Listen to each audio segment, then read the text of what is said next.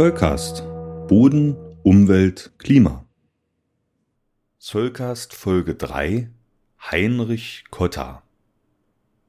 Herrschaftszeiten, jetzt liest der auch noch Jahreszahlen vor. Keine Sorge, hier geht's weiterhin um naturwissenschaftliche Inhalte, aber um Innovationen verständlich zu machen, schadet es manchmal nicht, wenn man sich mit den Menschen befasst, die diese Innovationen begründet haben. Deswegen soll es im Circus auch ab und zu mal um das Leben berühmter Pioniere gehen, die sich auf dem Entwicklungsweg der modernen Bodenwissenschaften in irgendeiner Weise verdient gemacht haben. Heute möchte ich euch von Heinrich Kotta erzählen. Bevor ich aber über sein Leben und seine Leistungen spreche, muss ich erstmal etwas über die Funktionen von Wäldern erklären.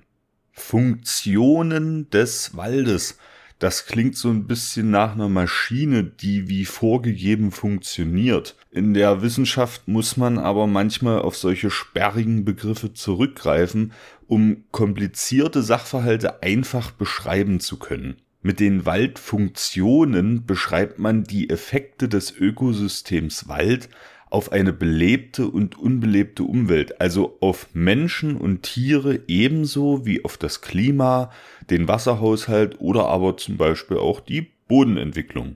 Der Wald ist zum Beispiel eine wichtige Kohlenstoffsenke, da in der Biomasse der Bäume und in den Waldböden unheimlich viel Kohlenstoff gespeichert wird. Er wirkt sich aber genauso auf das Klima einer Region und im Falle des tropischen Regenwaldes sogar auf das Klima ganzer Klimazonen aus. Er hat eine besondere Filterfunktion gegenüber Luft, Wasser und Bodenschadstoffen und er ist Lebensraum für unzählige Tier-, Pflanzen- und Pilzarten. Für uns Menschen hat er eine Erholungsfunktion. Er wird touristisch und zum Zwecke der Bildung genutzt und natürlich auch zur Produktion des Rohstoffes Holz. In der Vergangenheit hat sich die Gewichtung dieser verschiedenen Waldfunktionen aus menschlicher Sicht immer wieder verändert. Als sich vor rund 10.000 Jahren die letzten Inlandsvereisungen in Europa zurückbildeten, entstand im Rahmen der Bodenbildung ein ursprünglicher Wald, in dem die menschlichen Bedürfnisse zunächst keine Rolle spielten. Mit fortschreitender Besiedlung begann der Mensch jedoch sich die Wälder zu eigen zu machen, und mit der Anzahl der Menschen stieg die Nutzungsintensität immer mehr, bis man stellenweise sogar von einer Übernutzung sprechen konnte. In solche Zustände wurde am 30. Oktober des Jahres 1763 auch Heinrich Cotta hineingeboren. Als Kind eines Försters und Jägerburschen, geboren im Forsthaus Kleine Zillbach in der Nähe des südthüringischen Städtchens Wasungen, ist er sozusagen im Wald aufgewachsen und so war ihm seine spätere Berufung auch gewissermaßen in die Wiege gelegt. Der junge Kotter hat in dieser Zeit den Zustand der Wälder beobachtet. Ein Wald wurde damals ganz anders genutzt als heute. Bauern betrieben zum Beispiel sogenannte Waldweidewirtschaft. Das heißt, das Vieh wurde zur Mast in den Wald getrieben und ernährte sich dort von Baumsamen. Das Laub der Bäume diente in dieser Zeit oft in den Ställen als Einstreu, also dem Vorläufer des heutigen Stroh, und die Menschen sammelten ganz intensiv Brennholz. Auch wurde Holz zum Beispiel in Bergbauregionen in großflächigen Monokulturen angebaut. Die Nachwirkungen davon können wir heute noch überall in Form des Waldsterbens beobachten. Die Wälder zur damaligen Zeit waren devastiert, also verödet, weil die Böden keine ausreichende Menge pflanzenverfügbarer Nährstoffe mehr beinhalteten. Das führte dazu, dass auch an Stellen, die nicht kahlgeschlagen waren, das Pflanzenwachstum erheblich verlangsamt wurde. Man muss im Rückblick auf solche Zustände immer vorsichtig sein, nicht in eine unangebrachte Überheblichkeit zu verfallen. Die Menschen damals haben so gut wie keine systematische Ökosystemforschung betrieben. Sie kannten die Zusammenhänge zwischen ihrem Handeln und der Devastierung des Waldes nicht und da sie auf den Rohstoff Holz angewiesen waren, litten sie auch sehr unter der selbst verursachten Devastierung der Landschaft. Damals gab es keine Forstwissenschaft, die die Menschen hätte aufklären können, Und so studierte Heinrich Kotter an der Universität Jena Naturwissenschaften, Mathematik und Kameralwissenschaften. Würde er heute studieren, könnte man also sagen, dass Kotter öffentliche Verwaltung mit Spezialisierung auf Umweltverwaltung studiert hat. Und das führte ihn auch zunächst in eine Tätigkeit in der Landvermessung. Bereits in dieser Zeit stellte er im Umgang mit Untergebenen ein gewisses pädagogisches Talent unter Beweis.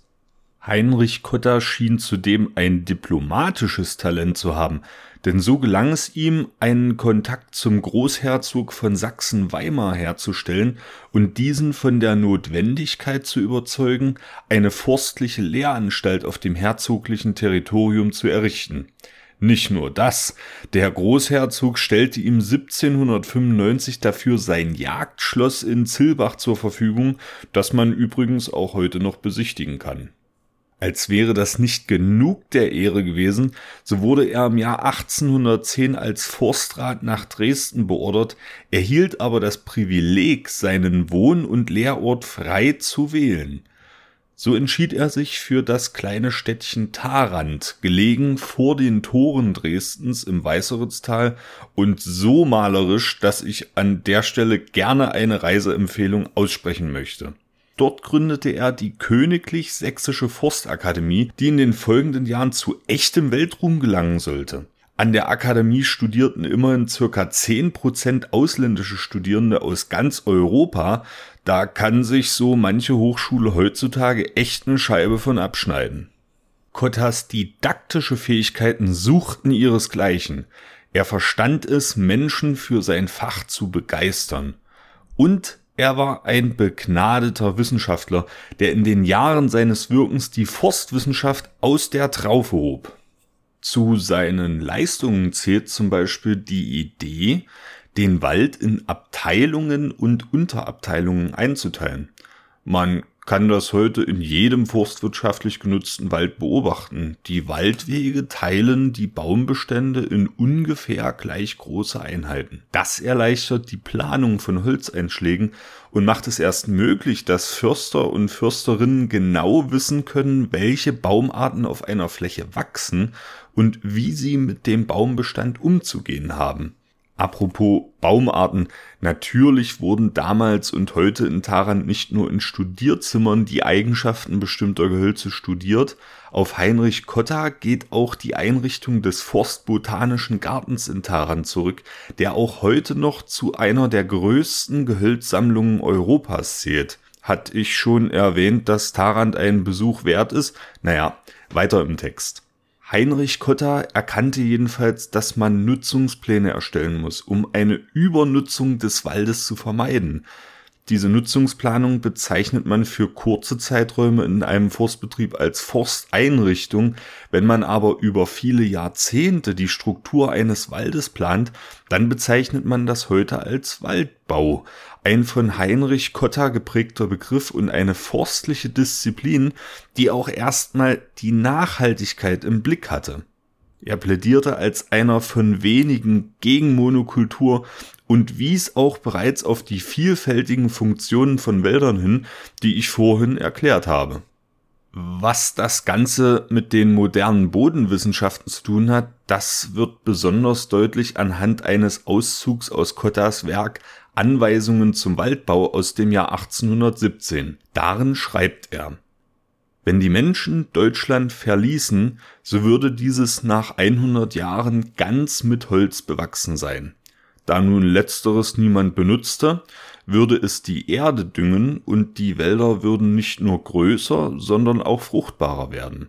Kehrten aber nachher die Menschen wieder zurück und machten sie wieder so große Anforderungen an Holz, Waldstreu und Viehweide wie gegenwärtig, so würden die Wälder bei der besten Forstwirtschaft allemal nicht bloß kleiner, sondern auch unfruchtbarer werden. Für die damalige Zeit eine revolutionäre Erkenntnis. Das waren nur ein paar wenige seiner Leistungen aus mehreren Jahrzehnten. Im Laufe seines Lebens verfasste er fast 60 Schriften, die teilweise auch heute noch verlegt werden. Er starb am 25. Oktober 1844 kurz vor seinem 81. Geburtstag und wurde im Tharanter Wald umringt von 80 Eichen begraben. Die Stadt Tharant und die Technische Universität Dresden, zu der die heutige Fachrichtung Forstwissenschaften gehört, ehren sein Andenken noch heute. In der Gegenwart streiten wir wieder über den Umgang mit unseren Wäldern, mit ihren Böden und Bewohnern. Das ist auch gut so und Dank den Leistungen Heinrich Kottas können wir uns dabei auf ein solides Wissensfundament verlassen. Der Sollcast ist für euch kostenlos und das soll auch so bleiben. Ihr könnt uns dabei helfen. Zum Beispiel durch eine kleine Überweisung auf das Geschäftskonto oder via PayPal. Wie das genau funktioniert, seht ihr auf sollcast.de unter dem Punkt Unterstützen. Das Geld wird für die digitale Infrastruktur verwendet und darüber hinaus in Technik investiert. Vielen Dank für eure Unterstützung.